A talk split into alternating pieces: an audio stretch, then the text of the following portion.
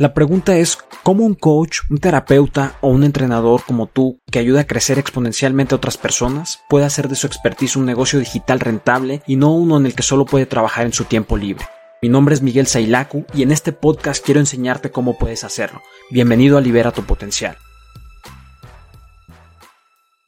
Buenas tardes, buenos días, buenas noches, no sé qué hora es. Eh, bienvenidos a, este episodio de Libera tu Potencial. Yo soy Miguel Sailaku y hoy tengo una invitada muy especial, una persona que nos va a hablar desde la parte, yo diría, desde la parte científica de cómo hay cosas que venimos arrastrando, cargando y que no nos dejan evolucionar o avanzar a los resultados que queremos. Que por más que trabajamos, por más que hacemos, por más que nos esforzamos en, no sé, tener una relación de pareja estable o armónica, tener una familia armónica o feliz, poder prosperar en aquellos, eh, no solo en los negocios, en el emprendimiento, sino también en nuestra vida profesional.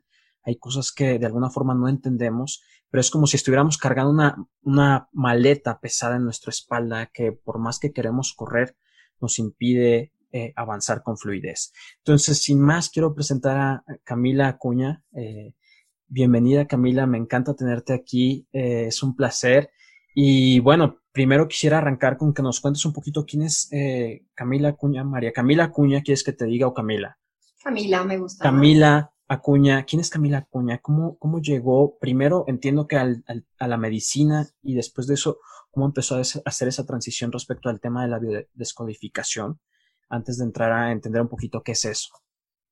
Bueno, Sabilaco, muchas gracias por tu invitación. Para mí es un gran placer estar compartiendo contigo este espacio.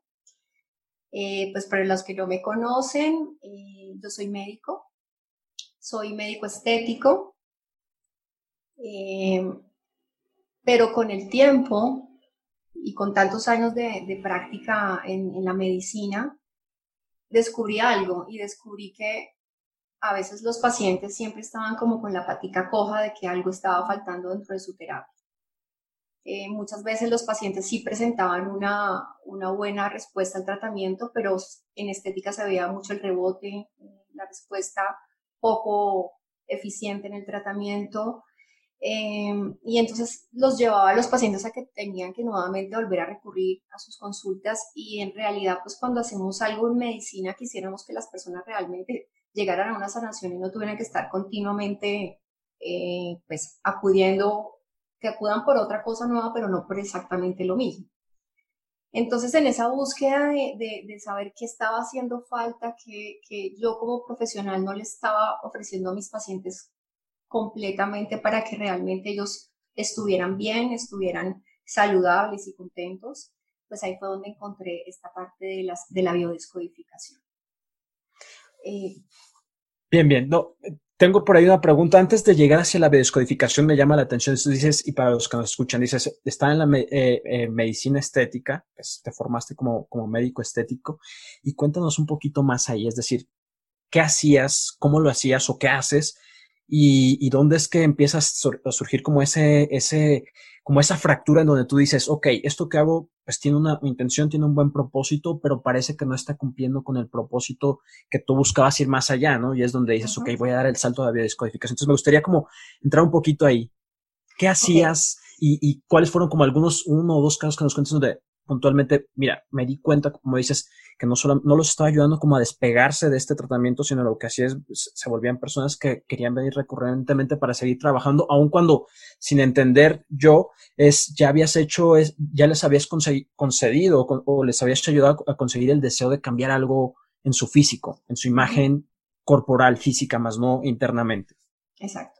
Bueno, digamos que, los que lo que eran los procedimientos invasivos, que pues sí, obviamente es una respuesta a, a lo que uno usa, una toxina botulínica o un ácido hialurónico, pues sí veíamos un resultado y que realmente esos son productos que tienen un tiempo de, de, que funciona y se reabsorbe y pues bueno, eso sí son pacientes que continuamente tienen que seguir haciéndose su, tratamiento. Pero era básicamente con el problema del sobrepeso y la obesidad.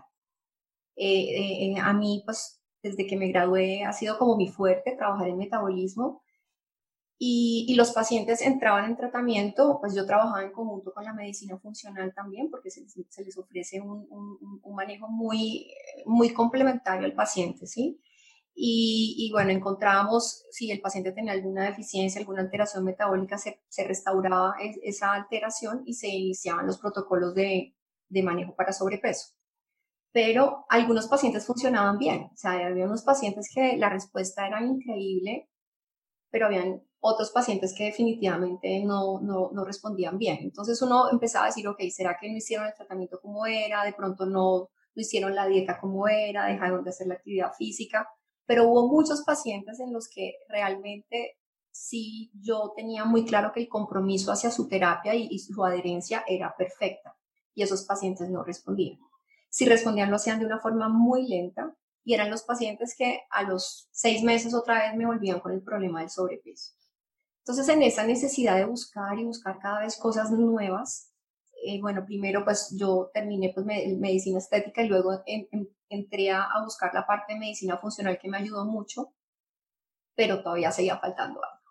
Entonces, en las consultas de, de medicina funcional, uno entra a evaluar mucho la parte emocional de los pacientes, porque en realidad tú estás haciendo como una línea del tiempo desde cuando el paciente pues, tiene sobrepeso y, bueno, toda su historia personal y muchas cosas me llamaban la atención, cosas que los pacientes me contaban. Pero cuando uno es médico, uno se dedica a la parte de la medicina y si uno tiene, encuentra alguna alteración emocional o, psicológica en un paciente, pues uno lo que hacía era remitirlo a psicología o si había algún caso, remitirlo a psiquiatría, pero era, era algo que, una información que se perdía, porque pues eh, el paciente venía y me contaba lo que había pasado en su terapia, pero pues yo no hacía ningún tipo de seguimiento con eso. Entonces, digamos que era algo que yo no tenía en control.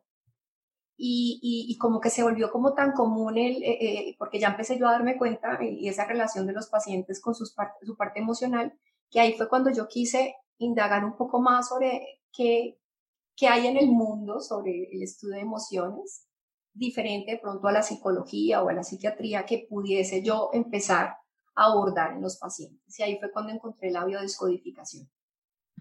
Y, y, y, desde que la estoy manejando, el éxito con los pacientes ha sido increíble, ¿sí? porque ya estoy manejando más flancos, ¿sí? entonces el, el resultado en el paciente ha sido muy, muy increíble. Y aparte de eso, bueno, ¿quién no quiere que lo escuchen? ¿no? Porque muchas veces también es eso. Tengo tantas cosas guardadas, no tengo quien contarle, no tengo quien me escuche, pues el que tú puedas estar con tu médico que te está haciendo tu terapia farmacológica, lo que sea, y aparte de eso puedes estar manejando lo que te está ocurriendo, pues creo que, que, la satisfacción de la persona pues es muchísimo mayor. A ver, para entender un poquito más y para compartir con las personas que nos escuchan, eh, entonces me regreso todavía un poco. Entonces resulta que llega la persona con problemas de obesidad. Cuando hablamos de problemas de obesidad, también hay algo como un paréntesis ¿Qué es un problema de obesidad? Es decir, ¿cuántos kilos encima de tu, de tu peso ya está, eh, o porcentaje de tu peso ya está considerado como... Hay unas escalas. Nosotros, pues, a veces como que nos guiamos mucho por las escalas americanas, pero pues no podemos extrapolar lo que ocurre en, en Estados Unidos versus lo que ocurre en Colombia o en cualquier otro país.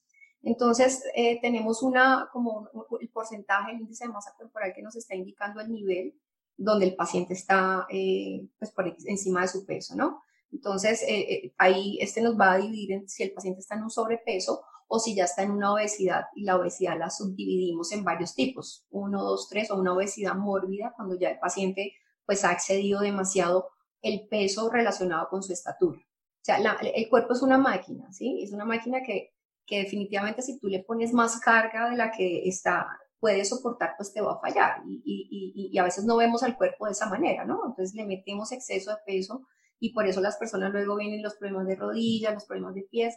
Claro, tu máquina está cargando demasiado y si una máquina se, sobre, se, le pasa el peso, pues la máquina en algún momento te va a fallar. Entonces, eh, pues en el consultorio tenemos un, un, un, aparato muy especial que es el InBody que nos mide toda la composición corporal del paciente, porque eso es muy importante. La gente a veces se pesa en la báscula de su casa y te dice un peso y entonces ya tú estás calculando eso con tu talla y te puede dar un valor pues eh, independiente. Pero esta máquina nos va a medir cuál es tu composición de agua, de grasa, de músculo, de proteína, o sea, absolutamente todo donde realmente nosotros sí podemos decir tienes un sobrepeso porque tienes tanto de grasa. El problema está que si, por ejemplo, una persona muy, muy musculosa o un físico-culturista se pesa, pues si él hace ese índice de masa que, que, que normalmente hacemos de peso-estatura, pues es, él va a marcar como si estuviera en un sobrepeso, pero fíjate que él no tiene grasa, él tiene músculo. Entonces, por eso tenemos que siempre recurrir a, estudios bien objetivos que realmente nos den una evidencia de qué es lo que está en mi, en mi cuerpo pesando y si ahí sí yo podría decir si estoy en sobrepeso o estoy en algún tipo de, obesidad. Excelente eso que, que, nos compartes para las personas que nos escuchan, entender un poquito que, que sobrepeso, como decías tú, no es una relación así tan eh, rápida entre eh, tú hablabas masa, masa, masa corporal y, otras cosas, sino hay más y bueno, por eso hay especialistas para esto. Pero entonces llega la persona con sobrepeso a tu, a tu consulta y a partir de ahí empezabas un proceso. ¿no? Entonces lo primero que dices es como revisar a partir de esta máquina y a partir de eh, pues toda la experiencia y la información que, que conoces de ver si realmente tienen problema de sobrepeso. Desde de ahí arrancas con un tratamiento. El tratamiento, entiendo un poquito, es, eh, había puede ser a través de, o quisiera entender, es a través de medicinas o, cuando yo pienso en un tratamiento también pienso en términos de cirugía, que es decir, utilizar un bisturí para empezar a extraer grasa del cuerpo. Y después de ese proceso venía un proceso de control y seguimiento donde tienen que tomar medicamentos para mantenerse todavía estables en ese peso. Además, hablabas de una dieta y ahí en ese proceso es donde dices, me daba cuenta que independiente de que practicábamos o, teníamos las mejores prácticas en términos de medicina, en términos de medicamentos, en términos de medicina funcional, porque estabas complementando con varias cosas, te dabas cuenta que algunos pacientes tenían resultados mucho más rápidos que otros y otros sencillamente pareciera como si como si no estuviera funcionando algo, como si no estuvieran siguiendo las instrucciones o, o las indicaciones que tú les dabas. Y cuando hablabas con ellos, sencillamente te decían, sí, estamos siguiendo todo. Y ahí es cuando dices, ok, ¿qué es lo que está pasando aquí? Eh, ¿Por qué es que en algunas personas sí funciona muy bien, en otras no? ¿Y por qué es que algunas, para que esto funcione, necesitan recurrir a una terapia alternativa o adicional? Más que alternativa adicional, que es como ver a un terapeuta, un psiquiatra o algo así. Y es cuando tú empiezas a explorar en la, en la eh, biodescodificación. Y antes de entrar a ese proceso de exploración tuyo es, cuéntanos primero esa exploración y después ¿Qué es la biodescodificación para las personas que nos están escuchando? Bueno, primero para organizar un poco como la información, los médicos estéticos en Colombia no somos quirúrgicos, somos invasivos y nos diferenciamos de los cirujanos plásticos. Cada vez que el paciente llega a la consulta, aparte pues, de que hacemos el examen de composición corporal, se le hacen, pues en la historia clínica nos damos cuenta cuáles son las alteraciones que el paciente puede estar presentando y se ordenan unos exámenes de laboratorio. Entonces, eh, nosotros indagamos toda la parte metabólica y ahí empezamos a encontrar si definitivamente el paciente tiene una resistencia a la insulina, tiene, eh, bueno, algún problema, alguna alteración hormonal en sus glándulas, pues nosotros tenemos que empezar a, a, manejar, a hacer el control. El, el trabajo con, con, los pacientes con sobrepeso no es solo el médico, sino es algo muy eh, interdisciplinario, ¿no? Tenemos una nutricionista que le enseña al paciente qué debe comer, una nutricionista funcional, tenemos también el coaching que les ayuda a los pacientes cuáles son los hábitos, porque generalmente el paciente que llega con sobrepeso o obesidad es un paciente que no hace deporte, es muy sedentario, sus hábitos nutricionales pues no son los más adecuados y hay que enseñar, ¿no? Realmente educar eh, al paciente, reeducarlo en, en, en toda esta parte de sus hábitos. Cuando ya en esos exámenes nosotros encontramos o evidenciamos cuáles son las alteraciones, ya el enfoque al paciente va a ser muy individualizado, pues cada persona es, independiente, todo el mundo pues tiene factores de riesgo diferentes o patologías diferentes que lo pueden llevar a, tener sobrepeso. Entonces ya cuando el paciente se le hizo todos sus exámenes, evidenciamos sus alteraciones, se instaura un tratamiento basado en lo que encontramos en el paciente, en sus exámenes, en su historia clínica y ahí ya viene la parte de la biodescodificación. Entonces, la biodescodificación es una herramienta hermosa, no es no es una, una, algo nuevo, porque muchas personas pues, pueden considerarlo como que es algo nuevo. Quizás eh, ha habido mucho boom en esta época, pero muchas personas han querido rescatar eh, ese legado que nos dejaron atrás, que, que, de pronto había quedado un poco dormido. Y, y, pero bueno, lo que quiero aclarar es que esto no es algo nuevo, esto no es algo de hace 10 años, sino esto es una cuestión que se viene trabajando desde más o menos desde los años 30. ¿ok? Quienes empezaron a trabajar todo lo de la parte de, las, de la biodescodificación, digamos que los que nos dejaron los primeros, eh, las primeras dudas, como que vámonos por este lado, fueron los psiquiatras. Los psiquiatras, Freud trabajó mucho con la parte de, de la parte transgeneracional. Cuando hablamos del transgeneracional nos estamos refiriendo a cuál es esa herencia familiar que eh, yo estoy heredando, ¿sí? Eh, es muy claro cuando heredamos enfermedades, ¿no? Cuando tienes el gen del cáncer, el gen de la diabetes, bueno, toda esa parte de, de genes que se transmiten generación tras generación. Pero aparece un concepto nuevo y muy agradable y muy hermoso que es la epigenética. Y la epigenética nos dice, ok, tú tienes estos genes, pero tú también tienes capacidad de modificar tus genes. Entonces, si tú tienes unos buenos hábitos nutricionales, tienes el deporte, bueno, tú puedes modificar un poco tu, tu, parte genética.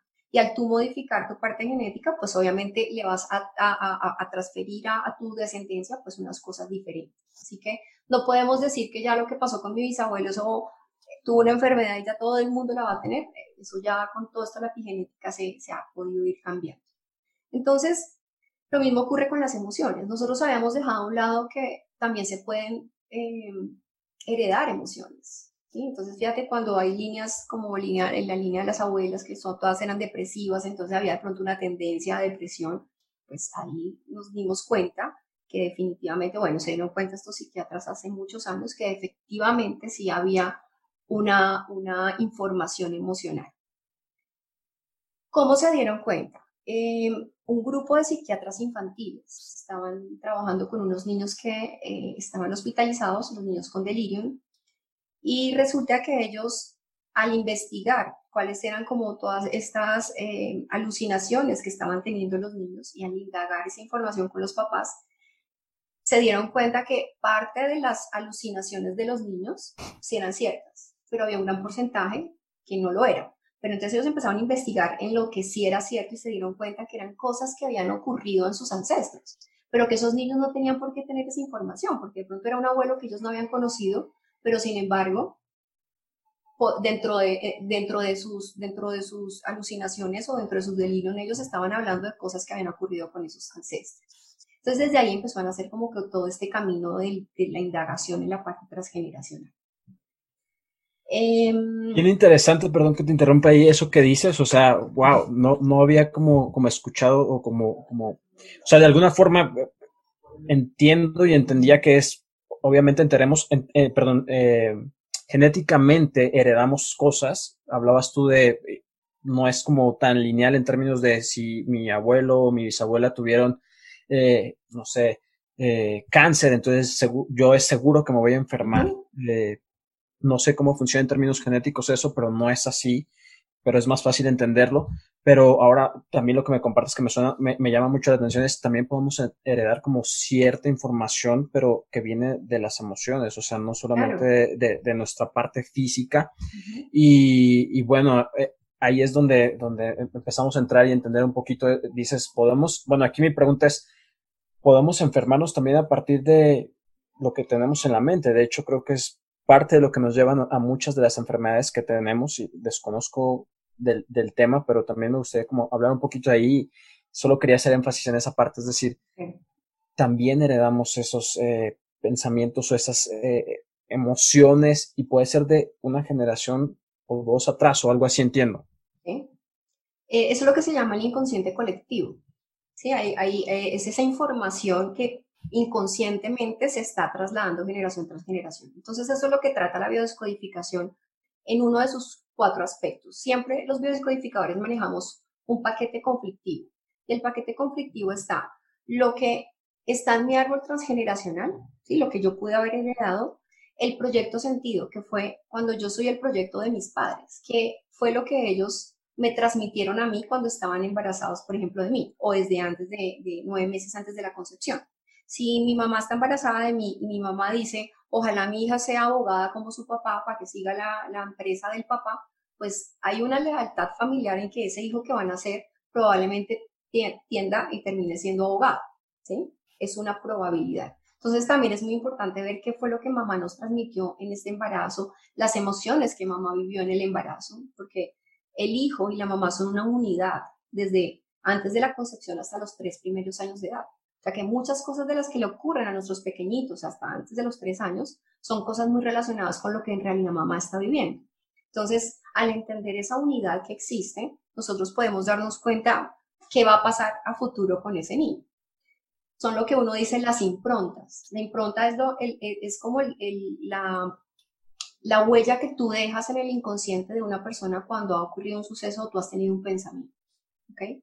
Cuando nos damos cuenta que las improntas realmente sí nos van a hacer mella y, y, van a influir en nuestra vida, pues hasta que seamos mayores de edad, ¿no? Entonces uno no puede biodescodificar a un niño o a un adolescente porque todavía no ha terminado de organizar muy bien su parte estructural y entonces uno espera hasta la edad mayor para que podamos ver si realmente las improntas que mamá o papá dejaron en este chico, pues son lo que están influyendo en, en a futuro.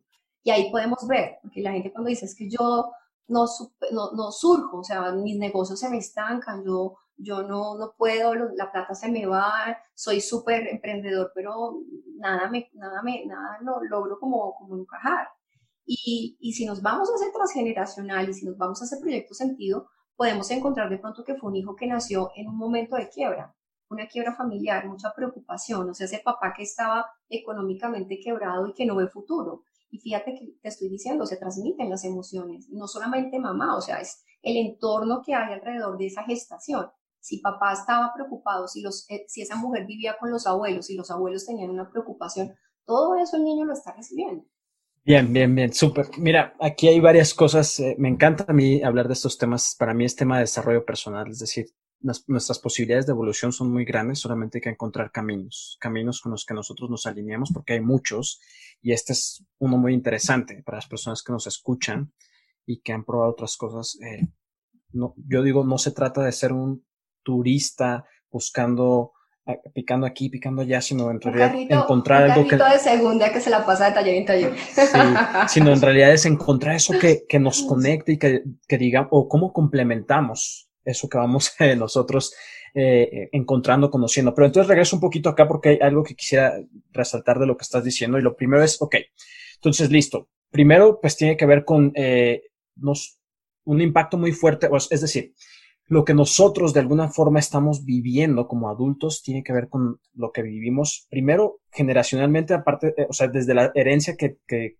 que nos regalaron, porque también nos regalan cosas positivas nuestros ancestros. Entonces, eso es por un lado. Segundo, el cómo se desenvolvió pues, el, el, embarazo del, del, de la mamá o de la persona que te trajo a este mundo, más acompañado de eso, si estuvo ahí un padre o la figura paterna que haya estado, más el momento, eh, por así decirlo, histórico, el momento en el que estaban viviendo, o sea, era un momento crítico, era un momento de tranquilidad, un momento de paz, un momento de euforia, un momento, y adicional a eso, obviamente, el contexto que estás viviendo, eh, eh pues podría decirlo que mundialmente, es decir, los niños, por ejemplo, que van a ser ahora en medio de este COVID, que ha sacado muchas cosas positivas, pero que también ha, llevado a muchas personas a momentos de estrés, desafío, etcétera. Pero aquí con lo que, con lo que voy es, no es centrarnos en toda esa parte negativa. Entonces, mierda, ya sé entonces de dónde vienen todos mis problemas, ya sé de dónde es que estoy jodido o de dónde lo que sea, sino hay una solución, hay una alternativa o hay varias. Y lo interesante es eso y es lo que hoy venimos a presentar. Ok, independiente y no es, no es responsabilidad, yo soy así por mis abuelos, soy así por mi mamá, soy así por el papá que tuve o que no tengo, soy así porque el entorno, sino es, ok, soy así pero no tengo que ser así toda la vida. Y ahí es donde entran ustedes, donde entras tú y dices, ok, ¿qué viene? ¿Cómo nos ayuda la biodescodificación a empezar a desmembrar, desmenuzar eso y empezar a encontrar un camino que nos permite evolucionar?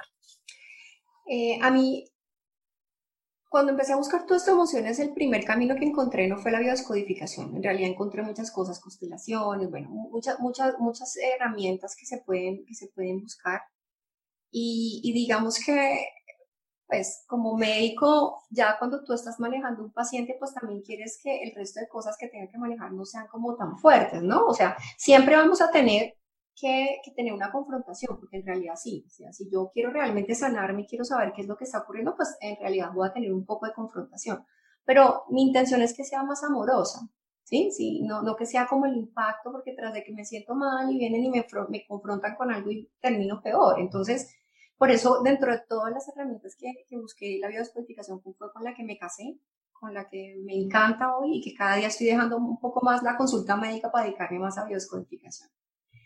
Y, y resulta que cuando casi todos sabemos la historia de la familia, mm, entre comillas, ¿sí? uno de pronto sabe, sí, mis abuelos y un poquito de, de, de mis bisabuelos de pronto, pero realmente no tenemos conocimiento de la historia familiar, o sea, es muy poca en realidad.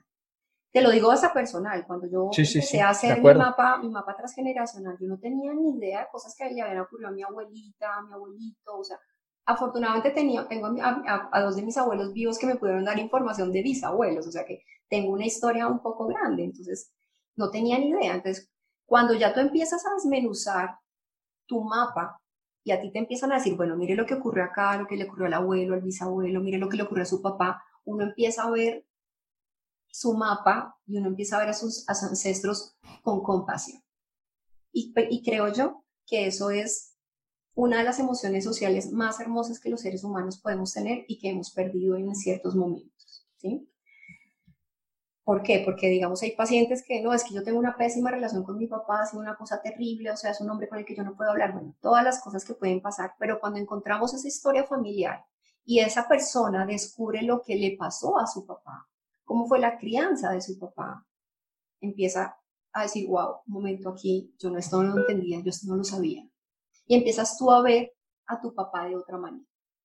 Las cosas, los hechos, lo que ocurrió el pasado nunca, nunca se va a olvidar, pero sí podemos cambiar la forma como lo percibimos. Porque si yo percibo mi pasado con dolor, con rabia, con resentimiento, pues yo estoy generando en mí emociones que me van a tener siempre en un nivel vibratorio muy bajo. Pero si yo ya empiezo a cambiar un poco ese pasado, ya no lo recuerdo con tanto dolor, sino como algo que ocurrió, pues en realidad ahí es donde yo empiezo a sanar. Hacer conciencia eh, de, lo que, de lo que pasó en la historia de mi familia, de, todo ese rastre que viene generación tras generación, porque en la biodescodificación el origen es lo que le ocurrió a mi bisabuela o a mis bisabuelos, alguna cosa que consideramos en biodescodificación un bioshock. Eso quiere decir una crisis emocional muy fuerte que superó la tolerancia psíquica de esa persona y esa persona se rindió y no la pudo manejar. Un ejemplo, se le murió un hijo a, uno de los bisabuelos y ahí hubo un bloqueo total, nunca superaron la muerte de ese hijo y de ahí en adelante viene esa herencia de bloqueos de duelos. ¿okay? Si esa, esa generación no lo pudo procesar, pasa a la, a la generación que sigue. Tampoco pudieron hacerlo. Entonces eso se fue generación tras generación hasta que llegue alguien de alguna generación que pueda procesar y gestionar ese conflicto que quedó por allá desde quién sabe de cuántas generaciones arriba y esa persona está destinada a que venga a reparar ese conflicto. Cuando tú haces consciente la información, cambia inmediatamente todo lo que está ocurriendo en tu mente, tus pensamientos, en tu inconsciente. Y de ahí en adelante tú es cuando decides qué es lo que yo quiero ser, qué es lo que tú estás explicando. No podemos culpar a nuestros ancestros de lo que nos heredaron porque pues realmente no lo van a hacer con una mala intención, pero realmente nosotros tenemos un patrón y es lo que Carl Jung eh, nos desarrolló de una forma maravillosa que se llaman los arquetipos. ¿sí? Eh, hay demasiados arquetipos. Lo que nosotros buscamos es cuál es el arquetipo, o sea, cuál es ese programa en el que yo me mantengo en piloto automático. Lo tengo heredado, no me he dado cuenta que lo tengo y yo con piloto automático siempre estoy me manifestando mi arquetipo. Pero cuando a mí viene un biodescodificador y me dice, mira, ese, mira lo, que, lo que está pasando, o sea, mira este patrón, este es tu patrón, que tú no lo puedes cambiar porque está en ti, o sea, eh, eh, hace parte de tu esencia, pero puedes verlo de dos maneras. Y eso es lo que a mí más me gusta. Eh, nosotros siempre en la sociedad hemos tratado de, de, de, darle como juicios a las cosas, ¿no? Siempre es bueno, malo, blanco, negro. Y realmente los arquetipos nunca nos van a mostrar una categoría, simplemente nos hablan de una luz y una sombra. Entonces, cuando yo le muestro a una persona su arquetipo y le digo, tú eres así, y la persona dice, sí, definitivamente soy así, resueno con lo que me estás diciendo, no había caído en cuenta que yo tenía ese arquetipo y definitivamente lo tengo. Entonces ahí es donde está tu oportunidad. Vas a seguir con lo mismo que siguieron tus ancestros y tener el mismo resultado o vas a cambiarte de polaridad de tu mismo arquetipo, porque los arquetipos siempre nos van a mostrar la oscuridad y la claridad. Entonces te vas al otro lado con tu mismo arquetipo, pero obviamente vas a tener ya un libre albedrío, ya tú no estás actuando en piloto automático, ya tú eres 100% consciente de cómo eres, ya te estás conociendo aún más. Y tú ya vas a definir por pura conciencia hacia qué lado vas a ir, hacia, hacia qué camino definitivamente quieres seguir desde ese momento que hiciste como el despertar de tu información eh, pues de, de, tus, de tus transgeneracionales. Bien, súper, súper, bien interesante todo esto. Tengo varias preguntas que me saltan ahí al respecto y voy a irlas como compartiendo. Eh, de alguna forma, también para las personas que nos van a ver y que nos escuchan, eh, antes de llegar a la biodescodificación, ¿cuál sería como ese primer, esos primeros pasos que tú les dirías para empezar a avanzar en ese proceso? Yo, yo le llamaría de evolución, o sea, de evolución. Eh, ¿Cuáles serían como esos primeros pasos? Es entender que hay algo que está pasando ahí, que no se tiene que repetir. ¿Cómo podrían comenzar con esos primeros pasos antes de llegar al no sé si le dice biodescodificador, al terapeuta. Eh, y después de eso, eh, bueno, si quieres arrancamos con esa pregunta. ¿Cuáles son esos primeros pasos previos a? Porque tal vez eh, para muchos podrá ser, como tú decías, no es un concepto nuevo. De hecho, yo que soy mexicano lo había escuchado hace varios años atrás en México. Ahora está llegando con mucha fuerza acá a Colombia. Pero para muchas personas es nuevo y obviamente a lo nuevo genera, generamos cierta resistencia. Entonces, ¿cuáles serían esos primeros pasos para aquellos que todavía sienten un poquito de resistencia? Y para los que están listos, pues e, evidentemente la, pues, llegar de una vez a una persona que les pueda ayudar como tú. Pero entonces, ¿cuáles serían esos pasos? Lo primero es me quiero sanar. Uno tiene que estar totalmente seguro de conscientemente me quiero sanar, aunque a veces tu inconsciente no quiera.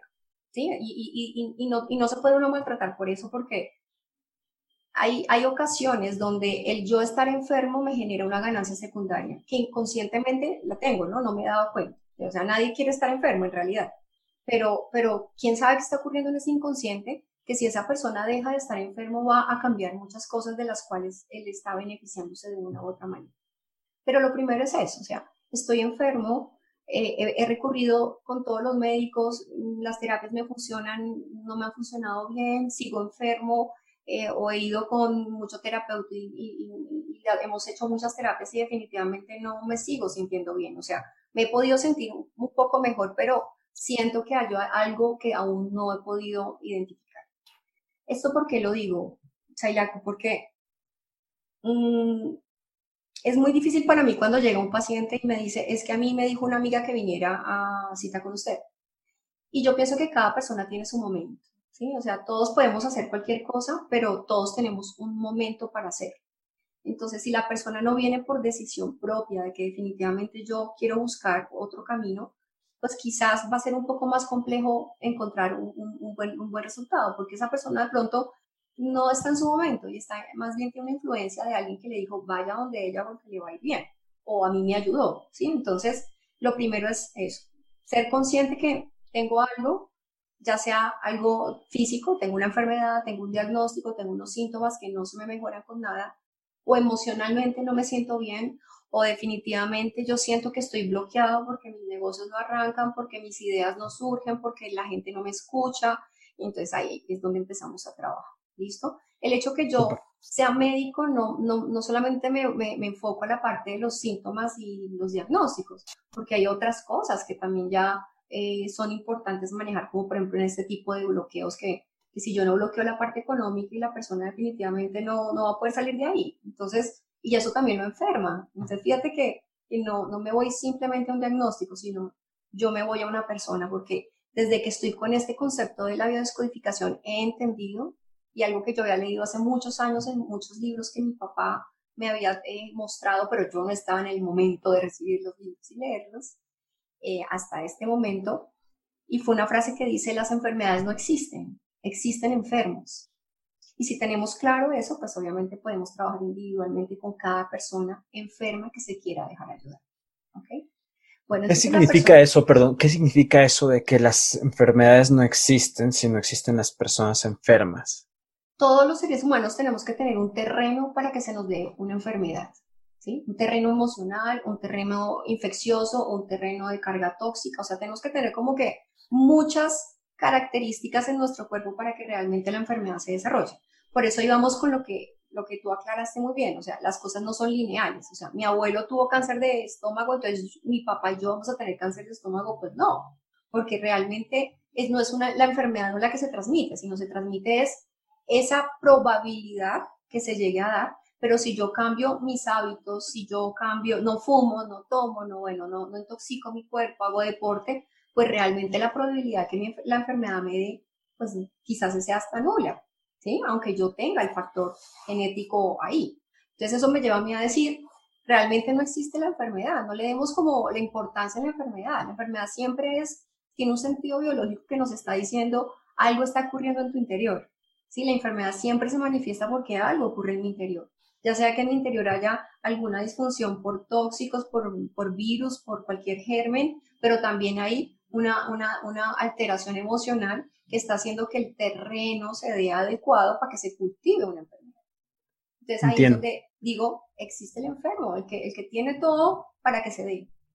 Entiendo, total. Es decir, lo, lo que es un poquito de la tierra fértil, es decir, eh, hay la propensión, pero para que se dé, tiene que haber, como dices, ese, terreno fértil para que germine esa enfermedad. Entonces. Eh, mira, mira, hay casos de gemelos, hay casos de gemelos idénticos donde uno tiene una enfermedad y el otro no. Entonces uno dice, bueno, ¿y este por qué sí y este por qué no? Porque la vida de cada uno de ellos, aunque sean idénticos, hayan compartido la misma placenta, todo, pero cada uno escogió su vida a su manera. Entonces, por eso no podemos decir que todo es 100% va a ser de tal manera. Y mira, ni siquiera en hermanos gemelos, es decir, ¿cómo es posible que en una familia, dos hermanos, tres hermanos, en, el caso de la familia de mi padre, nueve hermanos, y, obviamente cada uno con un camino diferente, experimentando cosas diferentes y demás. Pero bueno, lo importante es llegar hacia acá y es, para mí, digo, para mí lo más importante y creo que para las personas que nos escuchan es, ok, listo, esta es tu realidad, pero no tiene que ser así toda tu vida o el resto de tu vida. ¿Cuánto el tiempo que te quede? ¿Cuánto? No lo sabemos. No lo sabemos si hay cosas que te pueden ayudar a prolongar tu vida, pero lo, importante es prolongar una vida que, que disfrutes. Yo, yo creo que eh, al final de cuentas venimos aquí para, para servir y, para disfrutar de, esta vida. O sea, no todo es dolor, no todo es problema, no todo es eh, malestar, no todo es enfermar. Y es ahí entonces regreso otra vez. Entonces, listo, arrancamos y, y dices, primero es como aceptar que realmente necesitas esa ayuda, que hay algo que, o, es una enfermedad o es algo con, lo que no te sientes cómodo, con, lo que, con esa realidad que dices, no es la realidad que yo quiero para mi vida y necesito una ayuda. Y ahí es donde entran entonces, en este caso, los biodescodificadores o terapeutas, y es cómo ayudan ustedes en, breve, cómo sería ese proceso. Llegan contigo, tienen una primera sesión, cuántas sesiones se prolonga esto, cómo funciona ese proceso, hay ciertos ejercicios, están acompañados de algún tipo de medicamento o vitaminas o lo que sea. Cuéntanos como a grandes rasgos qué es, porque lo que quiero de alguna forma es derribar con algunas barreras mentales y emocionales de las personas que dicen, me llama la atención, pero pero me da miedo, no sé qué es, no sé cómo funciona, me van a lavar el cerebro, ¿qué va a pasar ahí? ¿Sí? Sí, me van a hipnotizar y me van a cambiar. Exacto. Eh, bueno, siempre tiene que haber un motivo de consulta. O sea, la persona no puede ir a decir, bueno, biodescodifícame. Bueno, ¿qué quieres biodescodificar? La persona tiene que tener muy claro qué es, cuál es la razón por la cual está buscando una cita de biodescodificación. Lo primero, pues obviamente tenemos que hacer toda esa historia familiar. Sea, todo paciente que va a hacer biodescodificación, a todo paciente hay que hacerle su mapa transgeneracional. Entonces el paciente me puede dar alguna información que tenga, porque muchas veces no la logran tener. Pero real, realmente durante una, yo lo podría llamar una hipnosis consciente, que es más bien una meditación muy profunda, donde, donde yo induzco a la persona a que la información que no tenga verbalmente por la familia la podamos encontrar. Podemos encontrar información rescatar secretos, información que no se tiene en sesiones. Entonces, es cuando la gente me dice, pero soy adoptado, entonces no puedo hacer eso porque los datos de mi, sí se puede.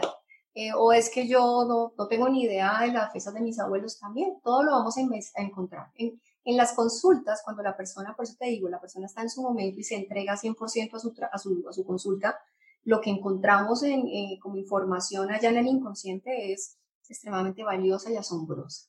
Y todo nos lo dice el cuerpo. El cuerpo nos va explicando porque el cuerpo va experimentando sensaciones corporales donde ahí hay una sensación, ahí tenemos una información importante. El proyecto sentido, o sea, lo que les estaba comentando, hay que indagarle a esas mamás cómo fue el embarazo, cómo fue el parto, por qué. Porque tú dices, venimos a esta vida a ser felices, ¿cierto? Eso es como lo que queremos a la final, hacer muchas cosas y, y llegar a una, a una felicidad. Pero no puedo ser feliz, o sea, no me siento feliz, vivo deprimido, vivo apático, pero no sé qué pasa porque mi entorno siempre me hace estar triste, porque encuentro personas eh, socialmente que no me aportan felicidad.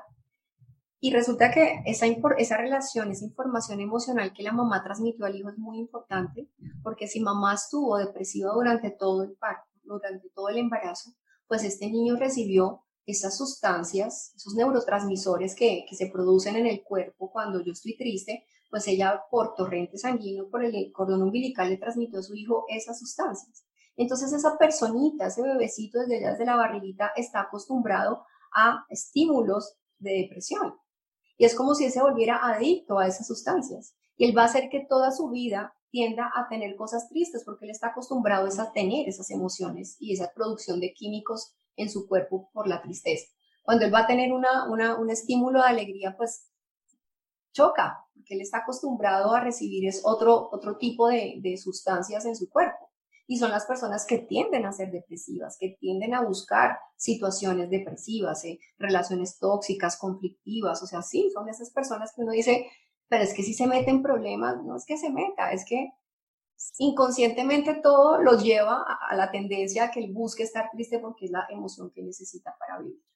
Entonces, em, luego nos vamos a la parte de la adolescencia, si hubo alguna crisis, alguno, o sea, tenemos que buscar cuál fue el momento crítico de por qué la persona se enfermó o por qué la persona está con esa emoción.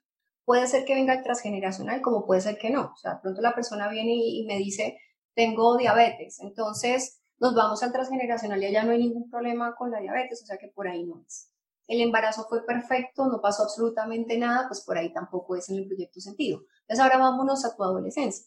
Si ocurrió el bioshock que te estoy diciendo, la situación dramática en la adolescencia, que le dejó un impacto que él no pudo manejar y que su cuerpo, fue una emoción que su cuerpo como que eh, se escondió y el inconsciente como, como por eh, protegernos, ¿sí? La, la escondió, la guardó, pero resulta que cuando esta persona tiene 40, 50 años, ocurre alguna cosa en su vida que automáticamente le despierta ese recuerdo de lo que ocurrió cuando fue adolescente. Despertó ese bioshock que tenía guardado en el inconsciente y su cuerpo, como es tan sabio, pues su cuerpo tiene que ver cómo saca esa emoción guardada y la saca manifestándola en una diabetes. Entonces es eso. Fíjate que nosotros llegamos al origen emocional de por qué yo me siento en este momento de tal manera. Bien, para ir cerrando, eh, me surge una pregunta más y es, eh, es cuando somos adultos en general cuando decidimos trabajar en nuestras emociones y cuando decidimos empezar a generar cambios. Y pues obviamente es en el momento en el que podemos hacerlo, tenemos esa autonomía para hacerlo. No solo es el deseo, tal vez un adolescente o alguien más pequeño tiene el deseo de hacerlo, pero no tiene la autonomía ni sabe o entiende el camino por dónde. Y mi pregunta aquí es, ok, listo. Es como cuando somos adultos, cuando hacemos eso, pero ¿cómo empezamos a trabajar con nuestros hijos para que cuando lleguen adultos, pues de alguna forma, ojalá no tuvieran la necesidad de querer trabajar, sino tuvieran una, eh, una vida más fluida? Y es cómo hacemos, es a partir de, ¿hay formas de, de trabajar con ellos o es trabajando con nosotros que en realidad vamos a poder apoyarlos a trabajar. Como, como te decía, la relación, ese vínculo de unión mamá-hijo es hasta los tres años, ¿sí? Eh, pues posteriormente sigue también habiendo, eh, pues hay todavía eh, una, una, unión, pero digamos que ya esa, esa una sola personita, porque hasta, los, hasta que el niño aprende a decir yo, él hace parte de mamá. ¿sí? la función del papá, el rol de papá que es tan importante, que son ustedes los que sacan a ese niño de esa unión con la mamá y lo ponen al niño en la edad, en la vida real. Esa es la función de papá. Por eso es tan importante eh, el acompañamiento de siempre de papá en, la crianza. Como nunca hay una eh, intención, ¿sí? uno, de, uno un embarazado, pues uno no tiene la intención de transmitirle a sus hijos estas cosas que ocurrieron, pero a veces es difícil uno poderlas manejar, ¿no? Y más que las mujeres en embarazo somos una montaña rusa de emociones, o sea, ni siquiera a veces nos entendemos qué nos está pasando. Entonces, a veces manejar un poquito esa parte emotiva hacia nuestros hijos pues va a ser un poco más complejo. Pero es, es importante si el niño aún está pequeño, antes de que cumpla los tres años, mientras está dormido en una fase de sueño muy profunda, mamá hablarle en el oído. Y si la mamá recuerda y dice, ok, a mí en el embarazo me pasó esto, esto, esto, probablemente mi hijo le quedó esa impronta. Mientras nuestros hijos están dormidos, hablarle al oído, pedirle perdón, decirle, mi amor, mira lo que pasó cuando tenías tres meses, eh, tres meses de embarazo, ocurrió esta situación en nosotros, eh, yo sentí tal cosa, excúsame el haber transmitido pronto esa inseguridad, esa angustia, ese estrés, lo que haya ocurrido. Y el inconsciente que te estoy hablando, el inconsciente es el que nos comanda, porque nosotros nuestro consciente es como la imagen típica del iceberg, ¿no? La puntica que se ve en, la, en, la, superficie del mar es chiquita, pero eso tiene una profundidad inmensa y así es el inconsciente. Esa información que mamá le introdujo a su hijo mientras dormía es una información que va directamente al inconsciente. Y ahí nosotros podemos ir liberando a nuestros hijos. Eso es lo primero. Lo segundo, creo yo que es lo de lo más bonito, y es que los niños son los seres humanos que mejor gestionan las emociones los niños lloran, gritan, patalean, hacen cuanta cosa, ¿sí? Y, ellos, ellos simplemente sienten su emoción, su cuerpo la, vibra y ellos reaccionan. Pero tú te das cuenta que el niño tiene rabia, pero a los dos minutos ya está otra vez jugando y besando a la mamá. Entonces, fíjate ellos cómo son tan sabios en cómo gestionar las emociones. El problema está cuando nosotros como papás dentro de la crianza empezamos a bloquear esas emociones. Cuando empezamos a decirle al niño no llore, decimos al niño, no pasó nada, no coja rabia, o sea, eh, no, no lo dejamos que el niño gestione sus emociones y ahí es donde empiezan a bloquearse esa, ese trabajo.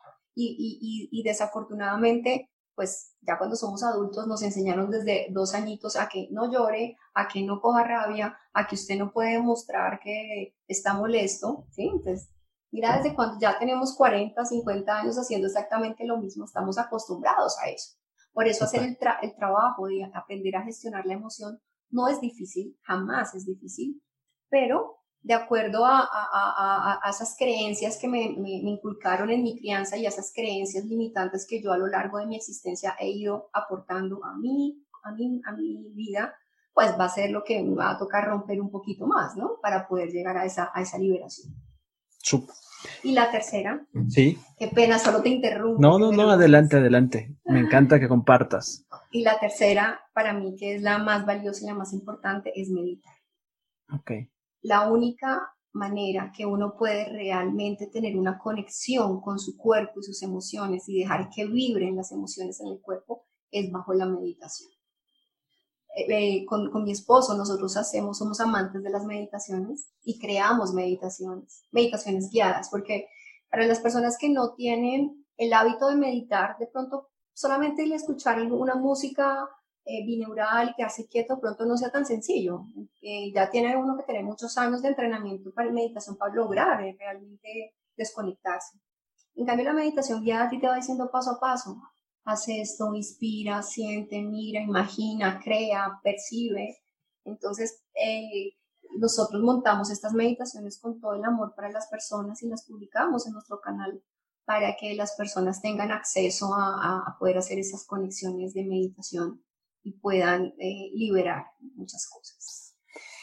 Súper, súper. Dos cosas ya para cerrar ahora sí. Eh, la primera que está relacionada con el tema de la meditación. ¿Consideras que hay alguna edad en la, a partir de la cual los niños pueden tener o, o sea, están más propensos a meditar? Es decir, desde mi percepción, pues, por ejemplo, mi hijo es pequeñito, tiene tres años y todavía es disperso como para sentarse conmigo.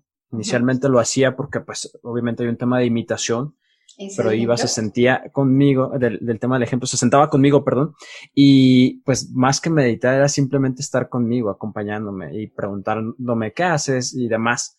Pero hay un punto en el que tú puedes decir que, que, que, hay una maduración en términos de su cerebro para que ellos puedan estar más propensos a meditar?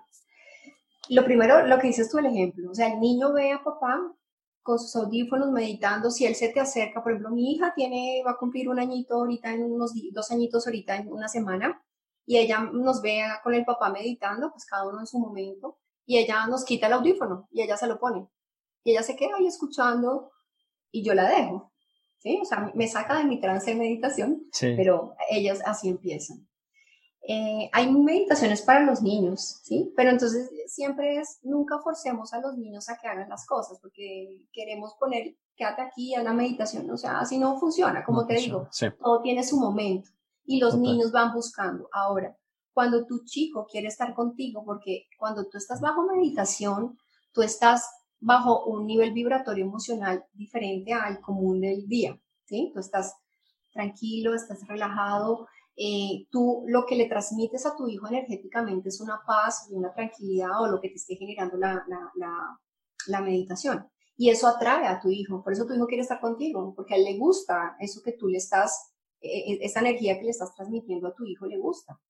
Ahora, fíjate, cuando estamos molestos, estamos con rabiosos, los hijos se, se pierden, no les gusta, los niños son tan sabios, nosotros deberíamos aprender más de ellos que ellos de nosotros, porque son tan puritos y, y, sin creencias y sin, y sin, juicios, o sea, es una cosa maravillosa. Pero déjalo, déjalo que, que, que, él a su momento vaya, vaya queriendo buscarlo, ¿listo? Em, una edad específica no hay, es cuando él esté preparado para hacerlo. Mira, parte de lo que yo hago básicamente con las personas que específicamente con las que trabajo es psicólogos, terapeutas, entrenadores y, y sí, y coaches a pasar, a convertir su expertise en un negocio digital rentable. Ahorita que dijiste, y todavía y ya estoy empezando a hacer eh, sesiones eh, virtuales, te preguntaría, desde tu perspectiva, ¿qué significa hacer una sesión virtual? Es decir, ¿se pierde o no la efectividad? ¿Por qué hay alguna resistencia para ti? ¿O cuál es como el desafío más grande para poder decir, oye, en, realidad no necesitamos estar presencialmente, realmente puedo pasar mi, mi expertise o convertir mi expertise en un negocio digital rentable? Quisiera como escuchar eso, eso de ti, ¿qué opinas respecto a eso? Eh, los seres humanos nos adaptamos a lo que tenemos, en realidad. Eh, eh, pues uno como médico, para, cuando nos dijeron hacer consulta virtual, pues fue muy difícil porque pues los médicos tocábamos, palpábamos, auscultábamos, o sea, es difícil, ¿no? Uno dice, definitivamente esto no se va a poder. Y al comienzo de, de, de, la, de la pandemia, pues la gente no aceptaba una cita virtual, como que no, yo quiero mi cita presencial. Pero al ver que ya esto se siguió alargando definitivamente y, no podíamos, los mismos pacientes rompieron esa barrera y decidieron agendar su cita virtual. Cuando tuve mi primera cita virtual estaba muy nerviosa y decía, pues no, no estamos cercanos, ¿no? O sea, eh, eh, es, todo, es, es, es, el estar juntos, es el darnos la mano, es el darnos un abrazo, un saludo, todo esto que sea parte de, nuestra vida. Eh, pues yo pensé realmente que iba a ser complicado, pero en realidad no. En realidad es muy sencillo, O sea, como te digo, nos ha tocado adaptarnos a esta nueva era y, probablemente esto de, la parte virtual va a seguir, ¿sí? No, no, no, va a parar en este momento. Eh, y no ha sido sencillo, no, no ha sido complicado, discúlpame. Eh, hay una conexión porque estás con la persona viéndola en la cámara, hablándole, diciéndole. Realmente, cuando tú logras hacer como esa compenetración fuerte y real con tu paciente, pues se logran cosas igual maravillosas. Entonces, no creo que esto sea eh, una dificultad para que las cosas se puedan hacer bien. Yo creo que es una oportunidad, las oportunidades siempre hay que, hay que tomarlas, hay que adaptarnos, pero no puede ser un obstáculo para que nosotros sigamos haciendo nuestro día. Súper. Bueno, ahora sí para cerrar las tres ah. preguntas que normalmente hago y es, eh, número uno, un libro que, bueno, primero, eh, Sí, empecemos por el libro. Libro que te gustaría recomendar a las personas que nos escuchan y que nos ven.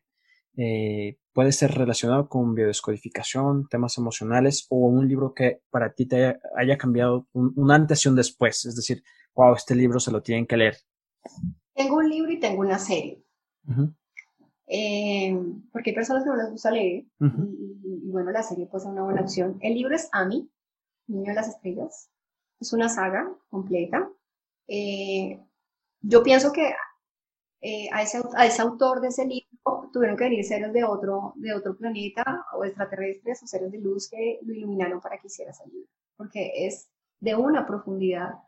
Es un libro supuestamente para niños, pero es de una profundidad increíble. Ahí podemos entender muchas de las cosas que les estoy hablando de las emociones y de las energías. La serie Dark está en Netflix. O sea, la serie de la serie nos habla de los universos paralelos, de del, tiempo, de toda esta parte de las posibles herencias que hay.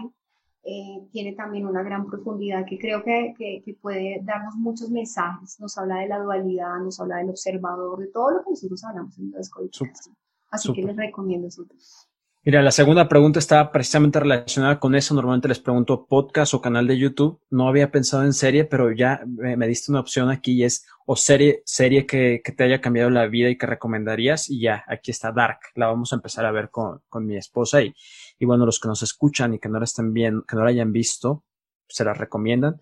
Los que la, la, la, los que ya la hayan visto, escríbanos en el video que vamos a publicar en YouTube comentarios respecto a qué han rescatado ahí de lo que también está relacionado con lo que hablamos hoy. Y finalmente, tu mensaje para cerrar, ¿qué te gustaría decir a las personas que nos escuchan? Eh, si algo que quieras compartir con ellos. Eh, mi frase favorita que la tengo ya, eh, en mi canal en todos lados y es, lo que rige para enfermarte, te rige para sanar. O sea, lo mismo que nos lleva a enfermarnos es lo mismo que nos va a llevar a sanar. Bueno, pues un placer haber tenido, eh, haber estado compartiendo este espacio contigo. Sé que podríamos eh, quedarnos aquí a conversar más, eh, pero llegó el tiempo, llegó el momento. espero en el futuro volver a tenerte por acá. Te mando. No, estamos, estamos hablando. Muchas gracias, Cami. El, el, bueno, muchas gracias a ti por la invitación. Muchas gracias a las personas que nos están viendo en diferido.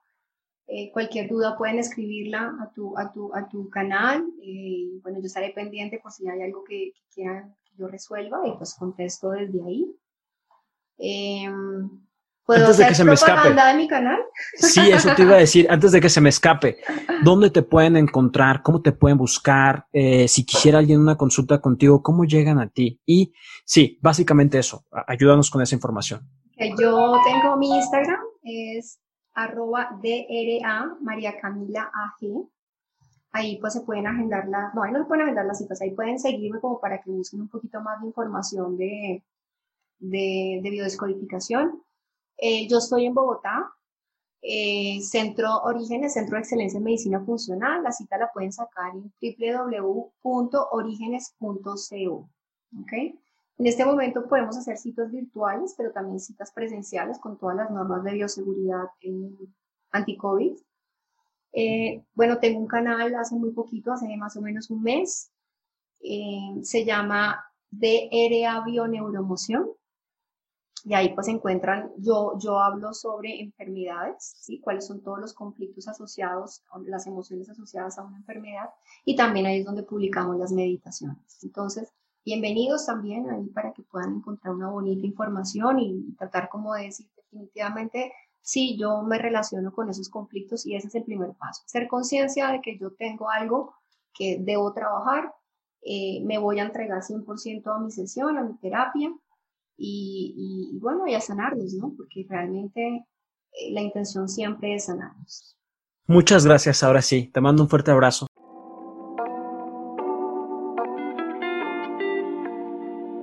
Espero que hayas disfrutado de este episodio. Si fue así, déjame saberlo en tus redes sociales. Por favor, etiquétame, comparte con un amigo, con algún colega o con alguien que creas que puede ayudarlo a expandir su negocio de forma digital.